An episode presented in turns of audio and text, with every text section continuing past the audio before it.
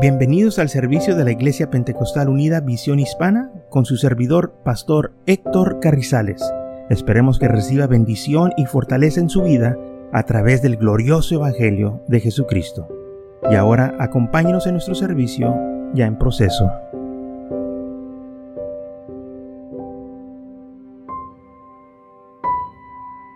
Entonces leemos en el libro de Habacuc capítulo 2, versículo 1. Vamos a estar hablando de tenemos que esperar en el Señor, que esperar en sus promesas. Quizás al momento que estamos en tiempo de prueba, de tribulación, este, unos quieren hacer cosas a su manera, pero la Biblia dice que debemos de esperar, de aguardar en el Señor y cuando nosotros esperamos en el Señor, Él va a orar, todo va a salir bien. Dice en Habacuc capítulo 2 versículo 1, sobre mi guardia estaré y sobre la fortaleza afirmaré el pie. Y velaré para ver lo que se me dirá y que he de responder tocante a mi queja. Y Jehová me respondió y dijo, escribe la visión y declárala en tabletas para que corra el que la leere en ella.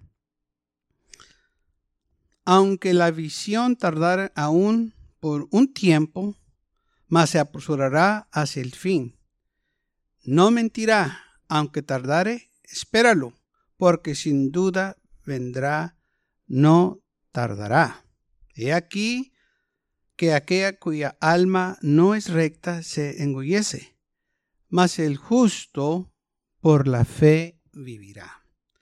Entonces aquí el Señor le estaba diciendo al profeta Habacuc, espera la visión. Ya te dije lo que iba a suceder, pero tú tienes que esperar. Y aunque tardara un poco, va a llegar. Espéralo, sin duda vendrá, no tardará. Al tiempo del Señor las cosas suceden, no a nuestro tiempo, pero al tiempo de Dios. Y es algo que nosotros tenemos que entender y que aceptar, que las cosas se hacen conforme su voluntad y a su tiempo. El Señor nunca llega tarde ni tampoco llega apresurado. Él llega a la hora, a su tiempo.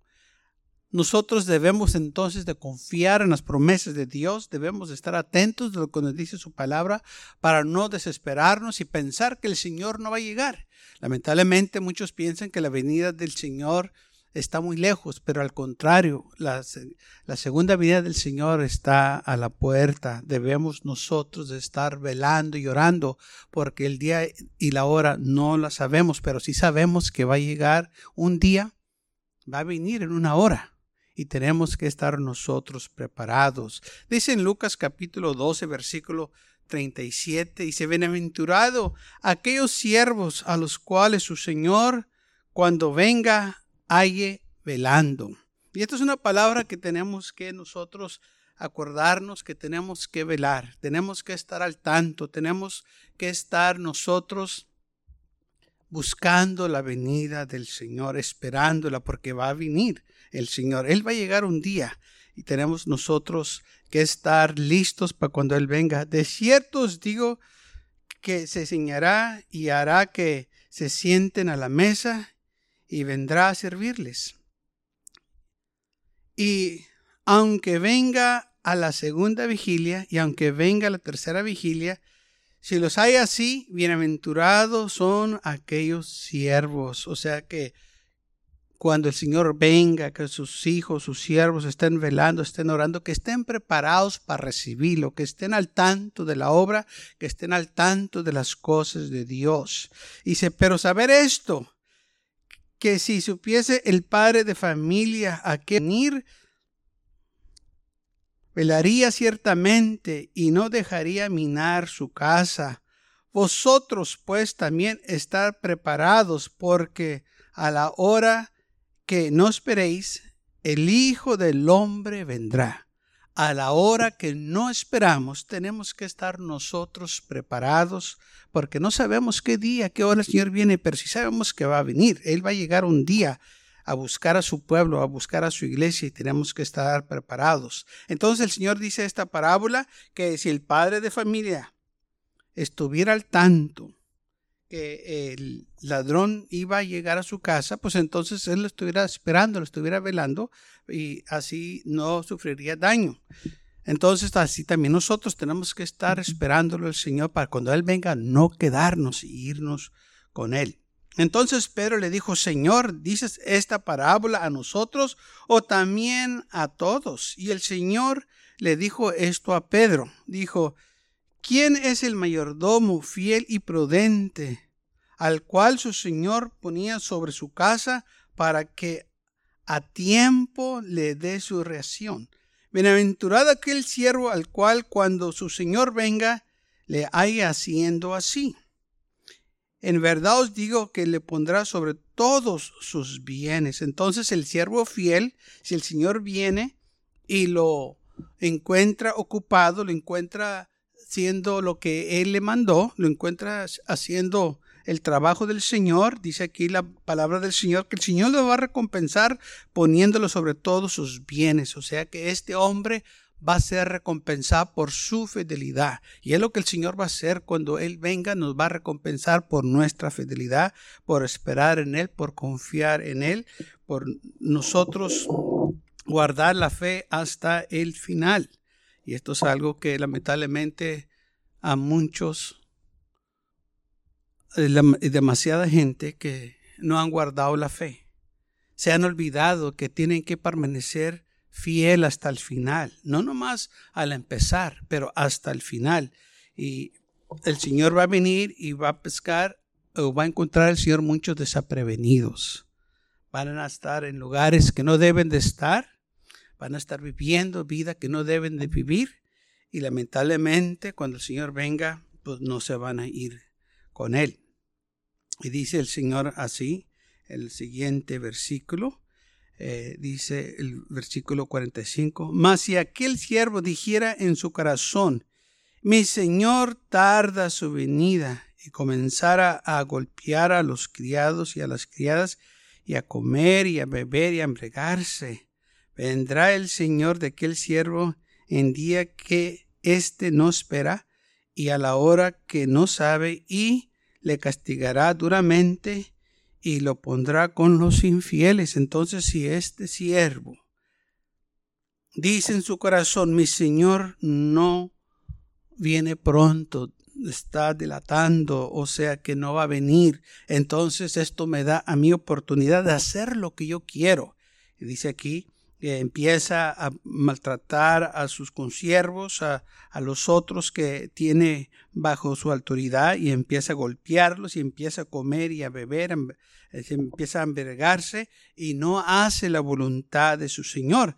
Y dice la Biblia que el Señor cuando venga lo va a castigar duramente y lo va a poner con los infieles aquel siervo que conociendo la verdad de su Señor, la voluntad de su Señor, y no se preparó e hizo conforme su voluntad, recibirá muchos azotes. Entonces, ese siervo conocía la voluntad de su Señor, pero no la hizo, hizo su voluntad de lo que él quiso hacer, lo que él quería, y ignoró la voluntad de su Señor vivió a su manera, hizo las cosas a su manera, pero vino su Señor y lo sorprendió, lo pescó viviendo una vida desordenada, lo pescó maltratando a los otros siervos, y entonces dice aquí la palabra del Señor que va a ser castigado duramente porque no hizo la voluntad de su Señor, sino que hizo conforme su voluntad y recibirá muchos azotes, o sea, va a ser castigado por su infidelidad. Por eso es importante nosotros ser fieles al Señor, porque va a haber castigos para aquellos que no obedecen la voluntad de Dios. Aquellos que quieren vivir a su manera, hacer las cosas a su manera, estos son los que van a recibir los azotes. Más el que sin conocerla hizo cosas dignas de azotes, será azotado poco, porque a todo aquel a quien se haya dado mucho, mucho se le demandará. Y al que mucho se le ha confiado, más se le pedirá. Entonces el que mucho sabe, mucho se le va a requerir. El que mucho se le ha dado, mucho se le va a demandar. Entonces, sabiendo lo que el Señor demanda de nosotros, ya no tenemos excusa. Lamentablemente muchos saben que el Señor viene, pero no quieren obedecer la voz del Señor, endurecen su corazón. Otros que antes se congregaban, ahora van a otros lugares que al Señor no le agradan. Estos saben que están mal y aún así andan allá. Entonces a ellos se les va a demandar mucho porque ellos sabían, conocían de hacer lo correcto y no lo hicieron. Pero aquellos que no sabían y lo hicieron, bueno, van a ser castigados todavía, pero van no va a ser como los demás. Dice, van a ser asustados pocos, pero aquellos que conociendo la verdad, desobedecieron al Señor y vivieron a su manera, van a sufrir grandes penas.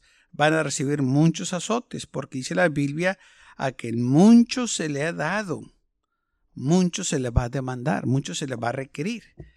El que mucho se le ha sido confiado, se le va a pedir. ¿Por qué? Porque ellos tenían la habilidad para hacerlo, tenían el conocimiento para hacerlo, pero escogieron no hacerlo.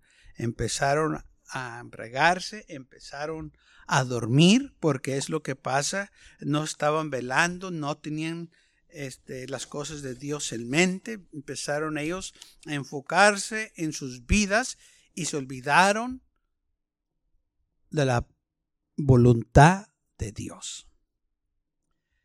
En Lucas capítulo 21 nos dice así el versículo 34, mirad también vosotros mismos, que vuestro corazón no se cargue de glotonería y embreguez de, de los afanes de esta vida y venga de repente sobre vosotros aquel día. Entonces el Señor les está previniendo. Ustedes también tengan cuidado, no se carguen de, de, de, cosas del mundo, de estos afanes. Lamentablemente hay gente que se preocupa más por las cosas del mundo que por las cosas de Dios.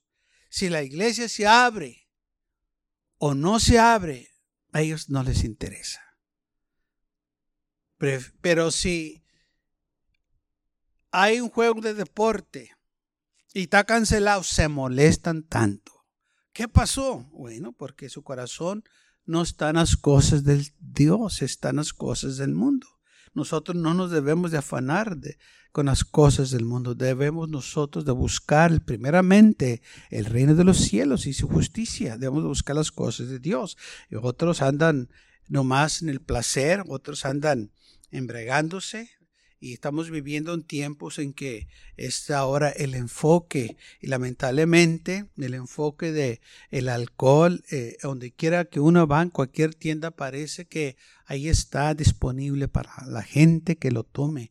Y una de las cosas que yo me ha este impresionado que he visto en, en, las tiendas, que a todas las tiendas que parece que entro, tienen el alcohol o la cerveza en, en los refrigeradores fría, muy, muy este, ah, preparada para la gente que la, que al momento, ¿verdad? Que se pueda tomar.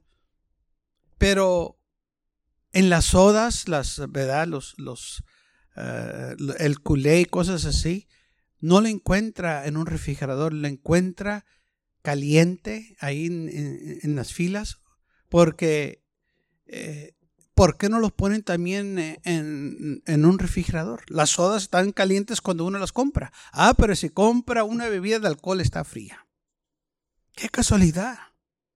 Y, hay filas y filas de, este, de alcohol en las tiendas y, parece que tienen eh, este, todo en un refrigerador listos para que eh, sean este, consumidos esos líquidos. Pero las sodas, los culés, cosas así que este, la gente, ¿verdad? Que eh, le gusta, que no toma alcohol, todo está caliente.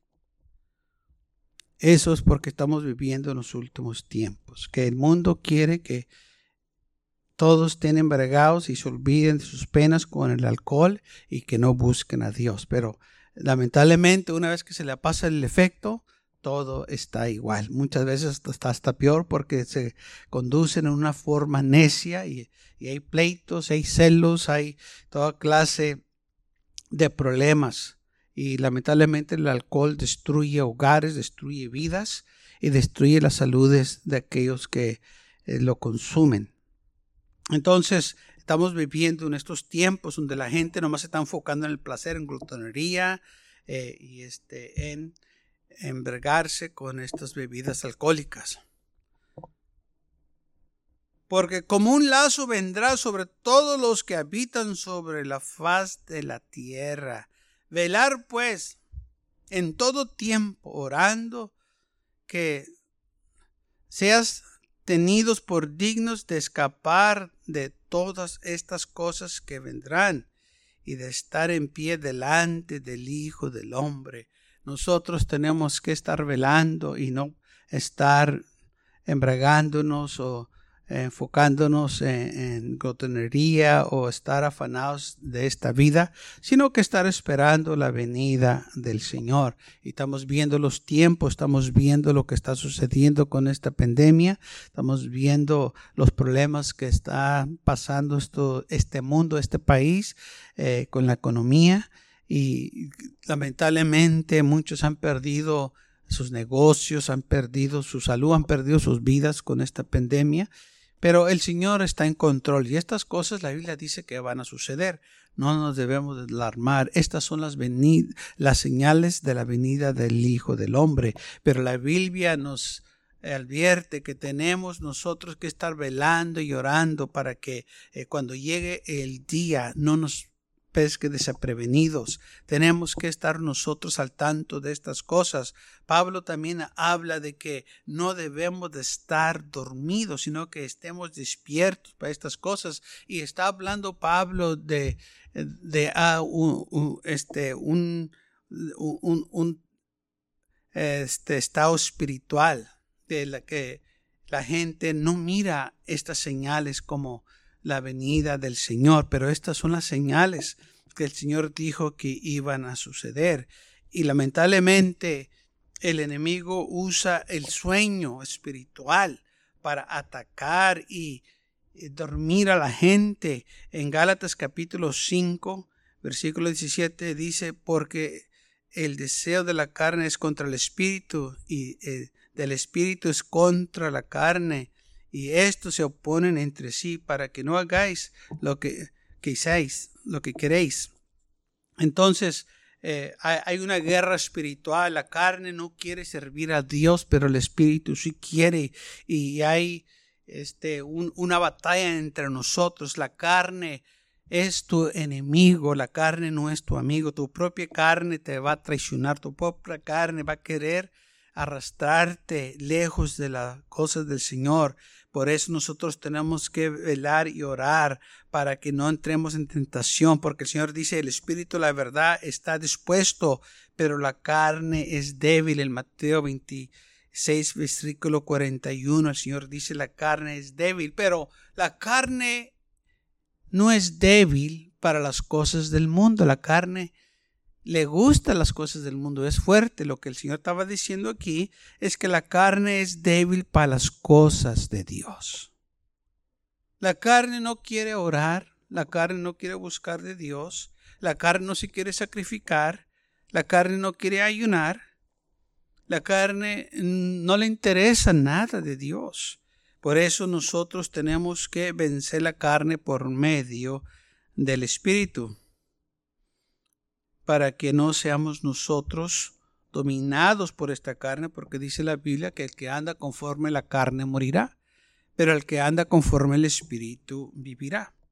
Entonces, cuando la Biblia habla que tenemos que estar velando y orando, se está refiriendo que en, lo espiritual, claro que tenemos que dormir, que descansar, es, es algo natural que tenemos que hacer, pero también hay un sueño diabólico un sueño que no es natural, un sueño que Muchos no se dan cuenta que ese sueño que les da en la iglesia no es un sueño natural, sino un sueño del enemigo diabólico.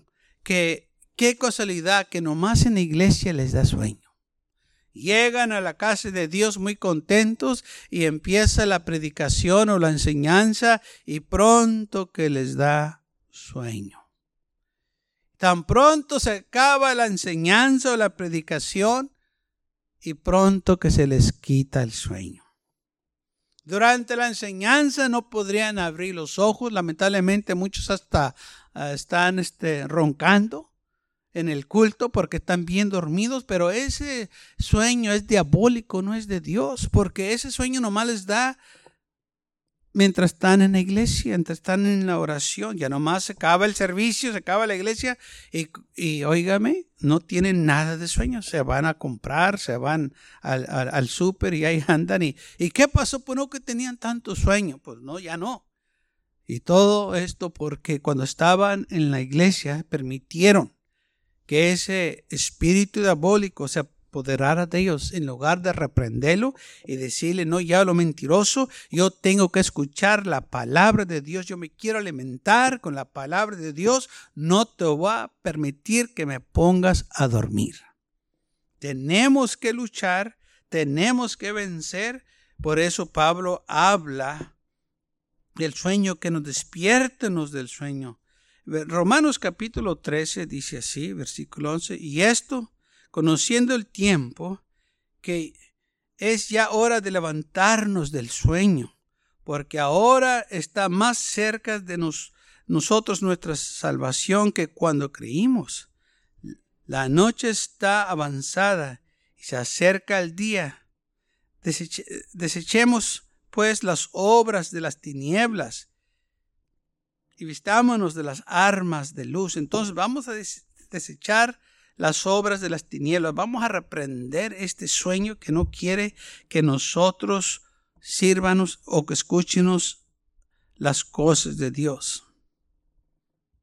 Andemos como de día, honestamente, no glotonería o borracheras, ni en lungerías, ni en lesivias, no en contendias y envidias. Entonces nosotros no debemos de andar desordenados, debemos de andar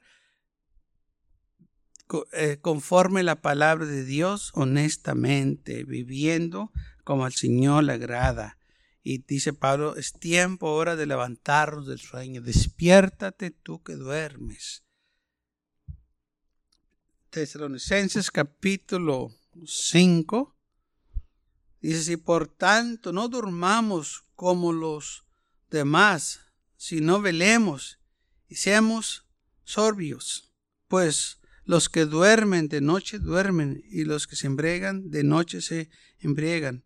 Pero nosotros que seamos del día, seamos sorbios, habiéndonos vestidos con la coraza de fe y de amor y con la esperanza de salvación como, eh, como yemo, porque no nos ha puesto Dios para ira, sino para alcanzar salvación por medio de nuestro Señor Jesucristo.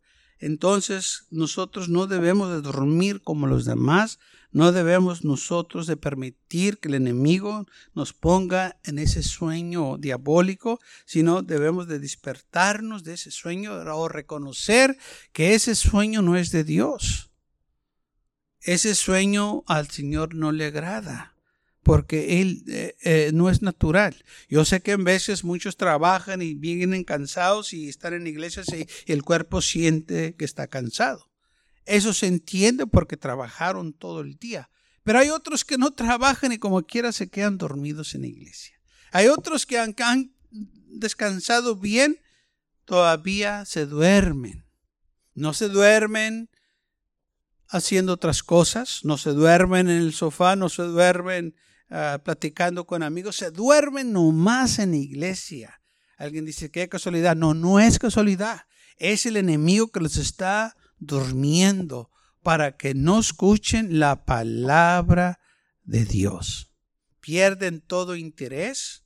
Otros en lugar de estar escuchando la palabra de Dios, se distraen leyendo la Biblia y nomás en la iglesia cuando se está predicando leen la Biblia, pero en sus casas no leen la Biblia. Están hojeando la Biblia mientras el pastor está predicando, pero en su casa no encuentra ninguna Biblia. Usan el enemigo usa las cosas de Dios para apartarnos de Dios y tenemos que tener cuidado eh, y no debemos de sorprendernos. Recuerde que el enemigo usó la palabra de Dios para tentar a Jesús.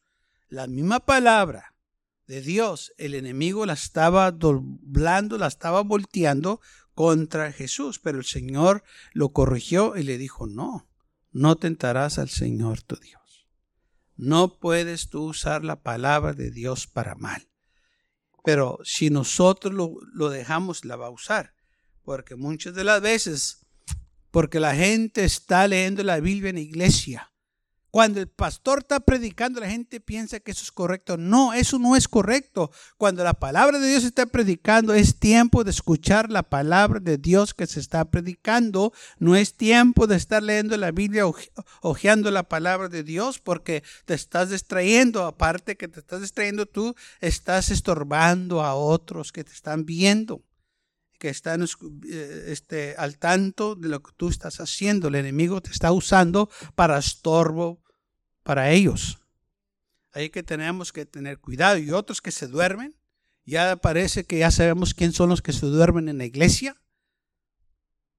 Ya parece que sabemos quién son los que van a roncar. Y lamentablemente ellos no se dan cuenta que el enemigo se está burlando de ellos. No es tiempo para dormir. Cuando la palabra de Dios se está predicando, es tiempo de escucharla. Es tiempo de despertarnos de ese sueño, reprender al enemigo y no permitir que nos robe las bendiciones que el Señor tiene para nosotros. Porque mientras tú estás dormido, el enemigo va a venir y te va a sembrar cizaña. Mientras tú estás dormido, el enemigo va a venir y te va a robar todo lo que el Señor quiere darte. Y es lo que sucede con muchos. Van a la iglesia y salen de la iglesia y como que si no estuvieran en la iglesia porque estuvieron dormidos. Y una persona dormida, pues sabemos que está inconsciente. Cuando uno duerme un sueño natural, pues no nos damos cuenta de lo que está pasando alrededor porque estamos dormidos. Y es lo que pasa en lo espiritual también. Cuando una persona está dormida en la iglesia, no, está consciente de lo espiritual, de lo que se está predicando. El Señor no lo puede bendecir porque están tan inconscientes, están dormidos. Tenemos que estar despiertos para recibir las bendiciones que el Señor tiene para nosotros. Nosotros no podemos estar dormidos en las cosas de Dios. No podemos estar dormidos en el volante, tenemos que estar despiertos. La isla dice, tienes que velar, o sea, no permitas que el enemigo te duerma. No permitas que el enemigo te ponga inconsciente hablando en lo espiritual, que no te des cuenta de lo que está pasando. Es tiempo de despertarnos, es tiempo de estar velando y orando. Y cuando sientas sueño, cuando estés en la iglesia, repréndelo en el nombre de Jesús cuando te dé ese cansancio que nomás te da en la iglesia, repréndelo en el nombre de Jesús. Muchos dicen, es que trabajé todo el día y estoy cansado. Mire, yo he visto gente en el bingo que han trabajado todo el día y ya están en el bingo. ¿Cómo ellos sí pueden hacerlo? Ir a, a buscar a su Dios y nosotros no podemos venir a buscar a nuestro Dios. Es tiempo de empezar a buscar al Señor. El día está cerca, no es tiempo para excusa, es tiempo de despertarnos del sueño. Pablo dijo, despiértate, tú que duermes, y levántate entre los muertos y te alumbrará Cristo Jesús. Tienes que avivar el fuego que hay en ti. Eso fue lo que Pablo le dijo a Timoteo, aviva el fuego que hay en ti. Es tiempo, es hora de levantarnos es tiempo de velar y orar. Es tiempo de confiar. El Señor viene pronto. No podemos nosotros descuidar tan grande salvación. Dice la Biblia, preocupaos en vuestra salvación, ocupados con temblor y temor. Busca tu propia salvación. Nadie lo puede hacer por ti. Tú lo tienes que hacer. Nadie puede buscar al Señor por ti, tú lo tienes que hacer. Nadie puede esperar al Señor por ti, tú lo tienes que esperar. porque Él viene pronto. Y si tú no estás preparado, aquí te quedarás, sabiendo que el Señor viene pronto. Recordemos que el que mucho se le ha encomendado, mucho se le espera, mucho se le va a demandar.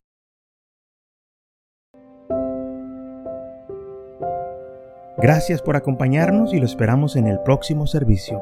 Para más información, visítenos en nuestra página web macallen.church. También le invitamos que nos visite nuestra iglesia que está ubicada en el 2418 Bowman Avenue con esquina calle 25 en McAllen, Texas 78501.